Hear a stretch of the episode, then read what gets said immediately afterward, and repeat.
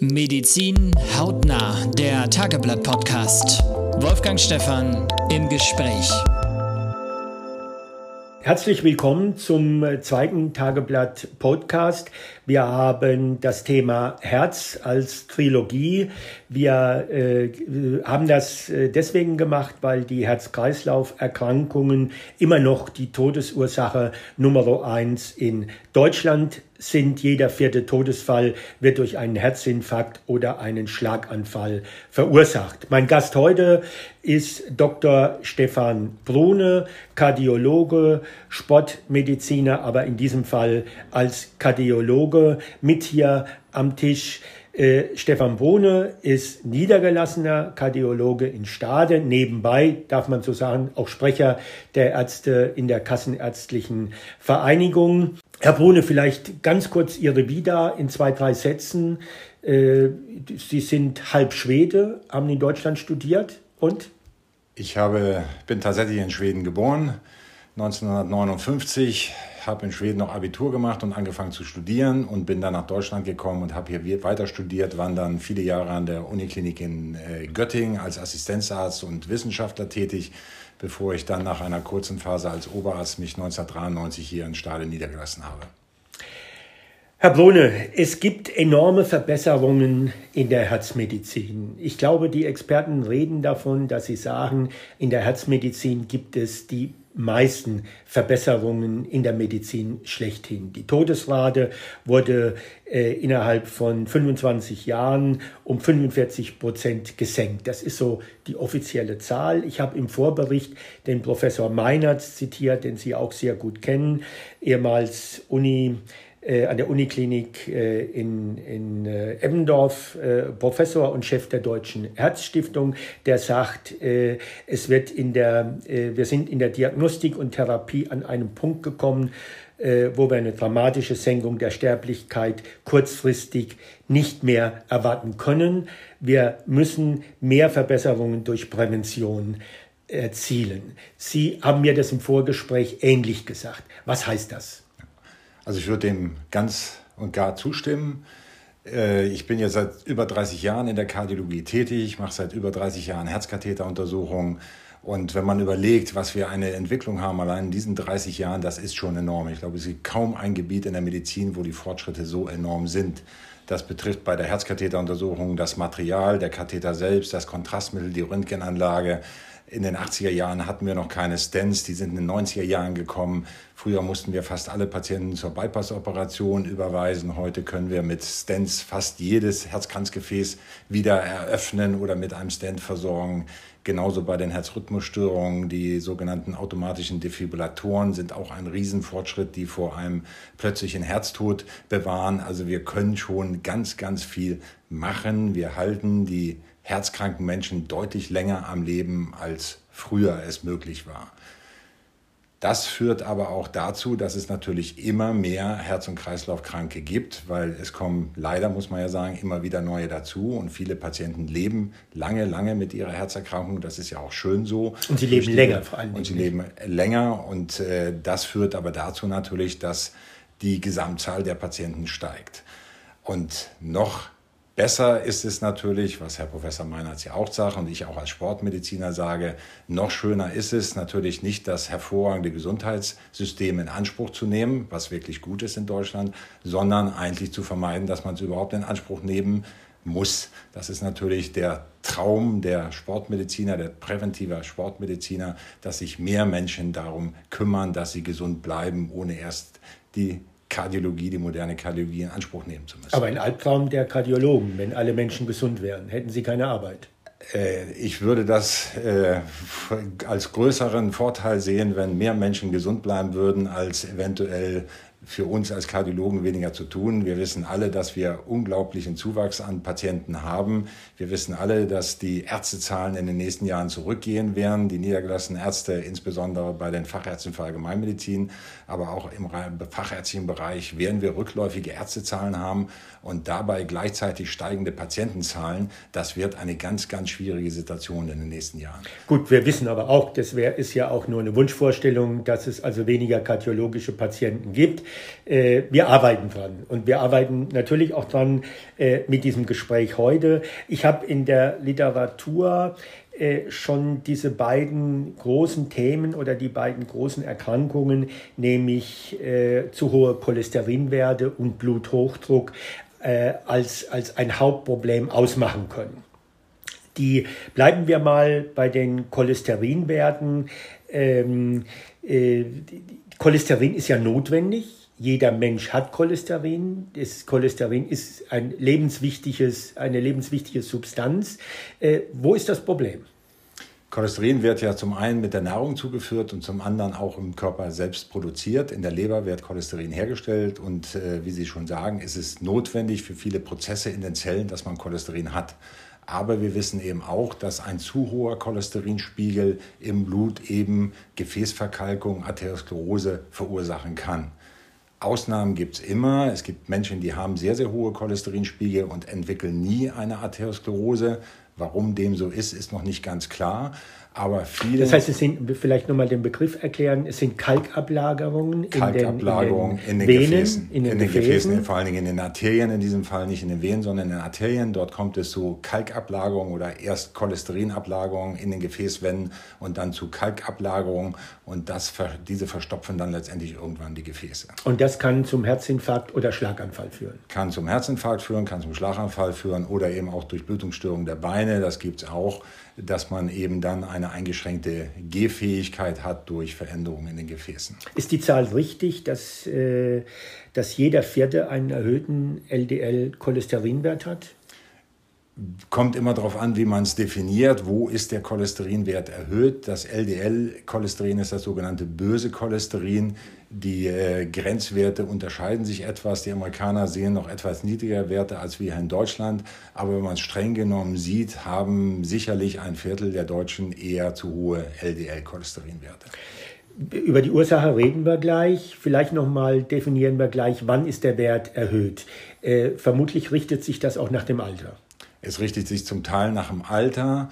Man muss auch sagen, die Grenzwerte sind bei einem Gesunden, werden die höher angesetzt, die akzeptablen Werte, als bei jemandem, der bereits einen Herzinfarkt gehabt hat. Dort streben wir deutlich niedrigere LDL-Werte an, als bei jemandem, der noch gesunde Gefäße hat. Also äh, ich sag mal, für ein Durchschnittsalter bleiben wir mal 40 Jahre, äh, der Wert 240 äh, mg noch ein normaler Wert? Also 240 mg ist der Gesamtcholesterinwert, nicht das LDL-Cholesterinwert. Dort wird bei den meisten Laboren die Grenze gezogen. Ich äh, würde eher sagen, man sollte niedriger Werte anstreben, eigentlich um die 200, 210 Gesamtcholesterin und das LDL-Cholesterin sollte bei 120, 130 liegen, wenn man keine Gefäßerkrankung hat wird bei einem, man, ich kenne diesen Begriff Blutbild, man macht ein Blutbild beim Doktor, das hat Oma auch schon äh, so gemacht, äh, wird da immer der Cholesterinwert auch mitgemessen? Also das Blutbild ist ja eigentlich die, die sozusagen die Blutkörperchen selbst. Das hat mit, dem, mit den Cholesterinwerten jetzt primär nichts zu tun. Routinemäßig sollte man es machen. Die Krankenkassen zahlen ja auch im sogenannten Vorsorgeprogramm auch die Cholesterinwertbestimmung ab 35 kann man das eben machen als Vorsorgeuntersuchung beim Hausarzt. Wenn der Wert zu hoch ist, oder beziehungsweise lassen Sie vielleicht nochmal die Ursache.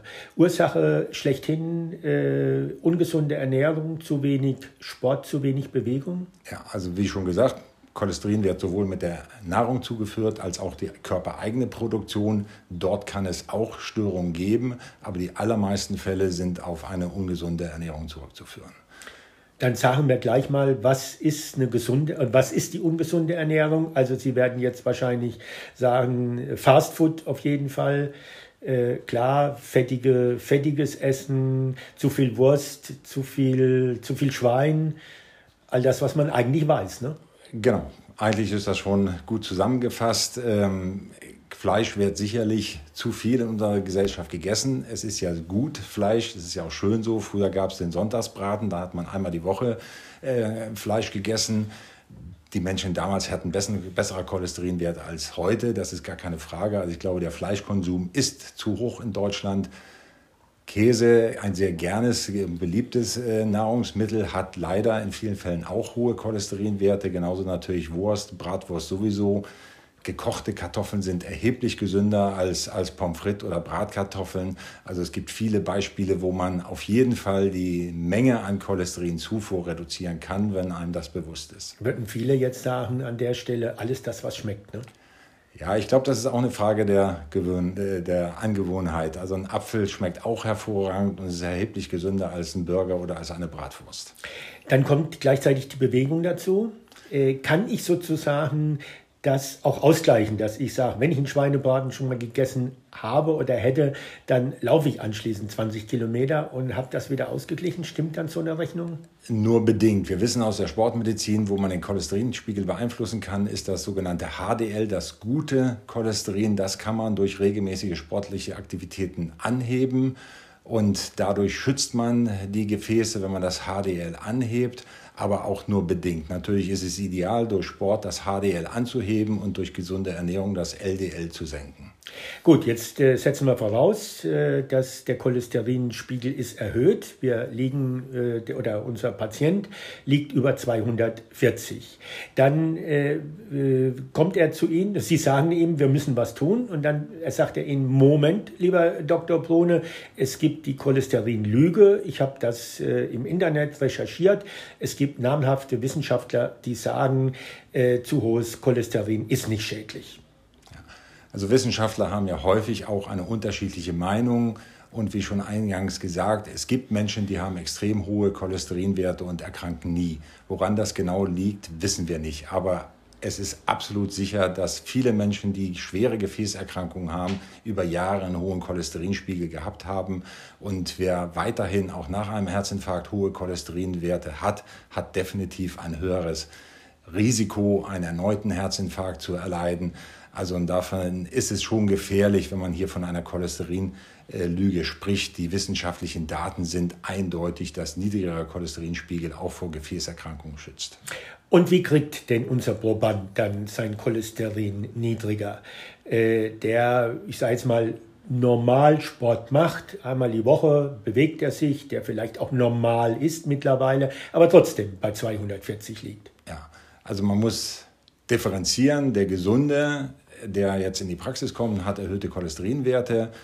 Man merkt es ja nicht, das ist das Entscheidende. Da ist erstmal die Beratung entscheidend äh, und natürlich die Diagnostik überhaupt schon einer Gefäßerkrankung vorliegt. Die Beratung äh, macht Sinn, wenn zum Beispiel ein Proband seine gesamte Ernährung über eine Woche aufschreibt, alles, was er isst, wirklich von dem Stück Schokolade über einen Apfel alles aufschreibt, das dokumentiert und man dann gemeinsam, der Arzt, in diesem Falle meistens der Hausarzt, dann bespricht, wo kann man tatsächlich in der Ernährung was ändern, um die Gesamtzufuhr an Cholesterin reduzieren. Gleichzeitig, wie vorhin schon auch gesagt, macht natürlich regelmäßige sportliche Aktivität oder Bewegung definitiv Sinn.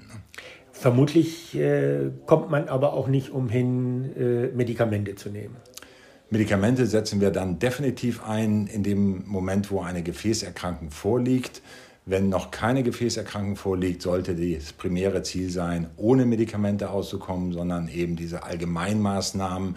Und wenn man das dem Patienten sagt und zeigt, kann man hoffen, dass viele sich dies zu Herzen nehmen im wahrsten Sinne des Wortes und entsprechend ihre Lebensführung umstellen. Also das heißt, äh, Medikamente sind nicht automatisch bei Ihnen verordnet, wenn jemand zu hohe Cholesterinwerte hat. Nicht zwangsläufig. Wichtig ist die Familienanamnese. Wenn ein 45-Jähriger mir sagt, er hat keinerlei Auffälligkeiten an Gefäßen, aber sein Vater ist mit 53 Jahren am Herzinfarkt verstorben, dann wäre das ein Grund, früher mit Medikamente einzusteigen. Also die Familienanamnese ist hier ganz wichtig, aber ansonsten muss nicht immer sofort mit einem Medikament begonnen werden. Das ist vielleicht die letzte Frage zum Thema Cholesterin. Äh, ist das auch genbedingt?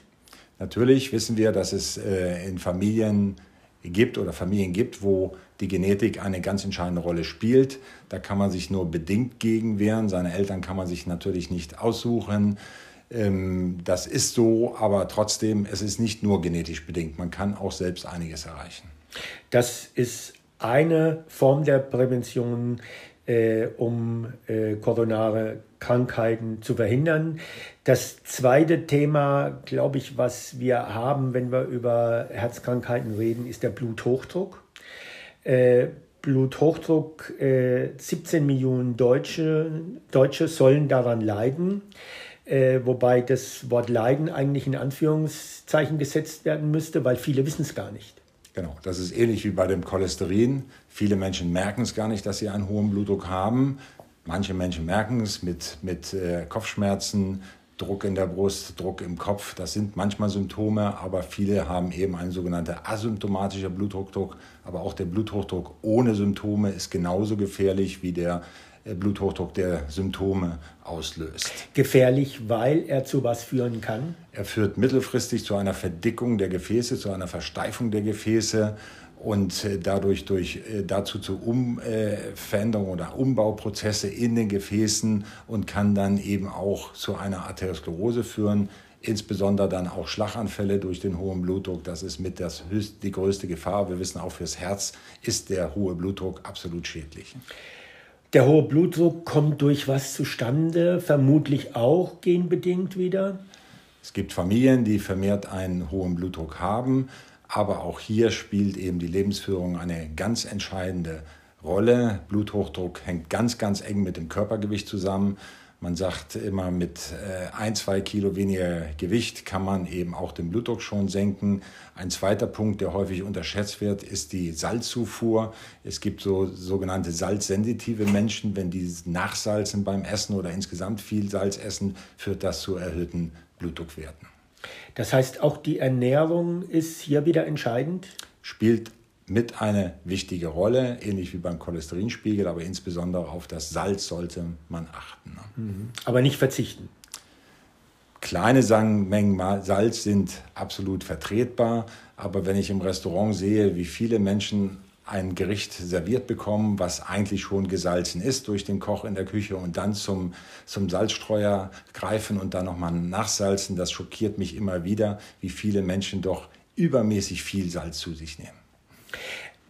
Jetzt hat man natürlich, äh, so wie wenn Sie das so sagen, dann stellt man sich natürlich den, den 65-Jährigen äh, auf dem Sportplatz mit der Bratwurst und, und äh, 20 Kilo Übergewicht vor, der seit, äh, der davon erzählt, dass er seit 30 Jahren äh, nicht mehr gegen den Ball getreten hat, aber es ihm gut geht. Vielleicht raucht er auch noch. Äh, aber wir stellen ja auch fest, dass wir auch weitaus jüngere Menschen haben mit zu hohem Blutdruck. Also kann ein 35-Jähriger mit Normalgewicht äh, und vielleicht ein bisschen Sport auch schon Bluthochdruck haben? Ja, kann es. Man muss hier eine ganz klare Abklärung machen. Es gibt Herzerkrankungen, die zu hohem Blutdruck führen kann. Es gibt auch Nierenerkrankungen, die zu einem hohen Blutdruck kann, führen kann. Das kann man eben abklären, das muss man ausschließen. Aber wenn das alles ausgeschlossen ist, dann sprechen wir von einem sogenannten essentiellen oder primären Bluthochdruck, der letztendlich nur auf die Gefäße zurückzuführen ist. Und dann auch letztendlich Medikamente? Wenn der Blutdruck erhöht ist, hier ist es sinnvoll, eine sogenannte 24-Stunden-Blutdruckmessung durchzuführen, um zu sehen, wie der Blutdruck über 24 Stunden aussieht. Und dann entscheidet man, welches Medikament man einsetzt am besten. Äh, einzelne Blutdruckwerte spielen keine entscheidende Rolle. Wenn, der, wenn das Profil über 24 Stunden gut aussieht, muss man nicht behandeln, auch wenn einzelne Werte erhöht sind. Stresssituationen, bei körperlicher Belastung geht der Blutdruck hoch. Aber wie gesagt, hier ist entscheidend, dass man eine saubere Diagnostik macht, bevor man mit Medikamente beginnt. Und äh, auch beim Bluthochdruck würde Bewegung, würde Sport helfen oder wäre der sogar kontraproduktiv? Nein, würde definitiv helfen. Während, während des Sports geht der Blutdruck hoch, aber die sechs bis acht Stunden nach dem Sport geht der Blutdruck deutlich stärker runter. Dann ist er niedriger als vorm Sport und deswegen ist Sport auch eine ganz entscheidende Rolle beim Bluthochdruck und häufig hilft eben Sport oder regelmäßige Bewegung ja auch, um das Gewicht zu reduzieren. Und schlanke Menschen haben selten einen hohen Blutdruck, übergewichtige haben häufig einen hohen Blutdruck. Wenn ich jetzt mal den Dr. Brune in seiner Praxis sehe äh, und äh, es kommt ein neuer Patient, der äh, äh, übergewichtig ist, äh, im, im, sag ich mal, im gesetzten Alter übergewichtig, äh, dann können Sie schon erahnen, was der hat. Häufig bestätigt sich das der Verdacht, man kann natürlich durch viel Erfahrung schon am Menschen erkennen, ist das jemand, der ernährungsmäßig und, und äh, auch äh, bewegungsmäßig an seinen Körper denkt. Natürlich kommt dann häufig die Ausrede, ich habe keine Zeit, äh, mich mehr um meinen Körper zu kümmern. Aber ich sage dann immer gerne, was kann wichtiger sein als die eigene Gesundheit? Na, da gibt es eigentlich nichts, was wichtiger ist. Äh, ich hab, wir haben ja einige Leserfragen bekommen, die habe ich jetzt schon mit einfließen lassen. Ich habe jetzt aber nochmal eine ganz, die passt natürlich jetzt hier auch direkt rein. Äh, eine Frau, Inge, fragt, ich bin 69 Jahre alt, ich bin herzkrank, sie hat nicht definiert wie. Ist es sinnvoll, wieder mit Sport zu beginnen? Also anderes, die Frage allgemein, äh, ist Sporttreiben an ein Alter gebunden? Auf keinen Fall. Wir wissen auch, dass bei 90-jährigen Sport noch protektive Wirkungen hat. Man muss natürlich sicher sein, dass die Herzerkrankung gut eingestellt ist, aber es gibt praktisch keine Herzerkrankung. Früher haben wir das auch in der Sportmedizin geglaubt. Sport könne ab einer gewissen Schwere einer Erkrankung eher schädigen. Das ist nicht der Fall. Also auch schwer Herzkranke, auch mit Herz, schwachem Herz profitieren vom Sport. Natürlich nicht im Rahmen eines akuten Herzinfarktes, aber im Prinzip gibt es keinen Menschen, der nicht von Sport profitiert. Ich habe hier noch eine Frage. 72 Jahre alte Frau, die seit 50 Jahren Blutdrucktabletten, also ich vermute mal Blutdrucksenktabletten nimmt. Äh, die Werte liegen um 145 mm heißt das so? Millimeter HG. Millimeter, HG, HG, hm. genau. Äh, außerdem hat, hat sie erhöhte Blutfettwerte, was genetisch bedingt sein soll. Auch mit gesundem Essen bekommt sie die nicht niedriger. Sie sagt, was kann ich machen? Ja.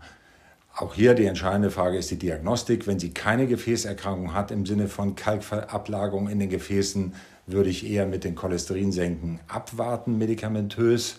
Nur wenn sie arteriosklerotische Veränderungen an den Gefäßen entwickelt, dann ja. Beim Blutdruck ist es leider so, dass bei jedem Menschen mit zunehmendem Lebensalter der Blutdruck ansteigt. Das äh, trifft uns alle irgendwann. Wer gesund lebt, braucht erst später Medikamente. Wer ungesund lebt, braucht schon früher Medikamente. Aber häufig ist es so, dass ein 70-Jähriger mehr Medikamente braucht, um den Blutdruck zu senken, als ein 50-Jähriger. Mhm. Das heißt, äh, damit ist ja fast schon die Antwort auf unsere Einstiegsfrage gegeben. Äh, die, Kardiologen müssen sich keine Sorgen machen um Patienten, denn wir werden älter, wir, unser Herz wird schwächer werden, die Blutdruckwerte, sagen Sie, steigen automatisch. Was heißt das für den Normalbürger? Äh soll der auch zum Kardiologen gehen, alle zwei Jahre, und soll dort eine Vorsorgeuntersuchung machen lassen? Also wir haben ja die Fachärzte für Allgemeinmedizin, die ja auch sich sehr gut mit diesen Erkrankungen auskennen, auskennen und der primäre Ansprechpartner ist grundsätzlich der Hausarzt. Und wir sagen immer, wenn der Hausarzt das, das Bedürfnis hat, eine weiterführende Diagnostik anzustreben, dann überweist der Hausarzt. Aber wir wollen grundsätzlich, dass der Hausarzt die Patienten betreut. Also eine regelmäßige Kontrolle beim Kardiologen halten wir nicht unbedingt zwingend für erforderlich, sondern der Facharzt für Allgemeinmedizin entscheidet, wann der Patient zum Kardiologen überwiesen wird.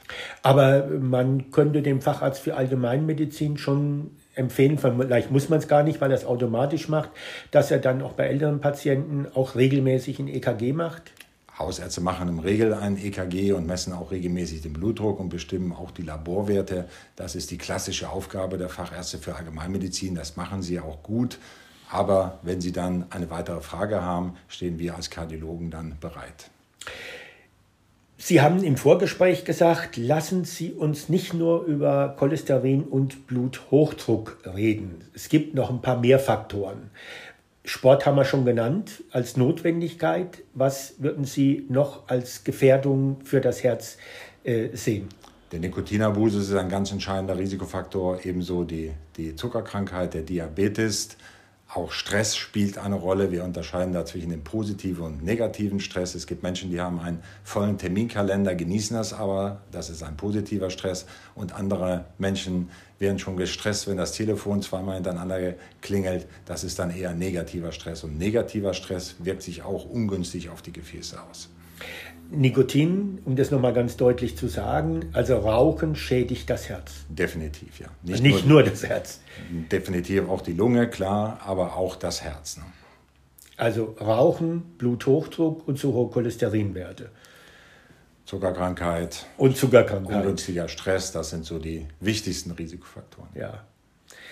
Ja, okay, wir sind hier mit 25 Minuten äh, so in dem Limit, wo man einen Podcast äh, äh, gerade noch verantworten kann.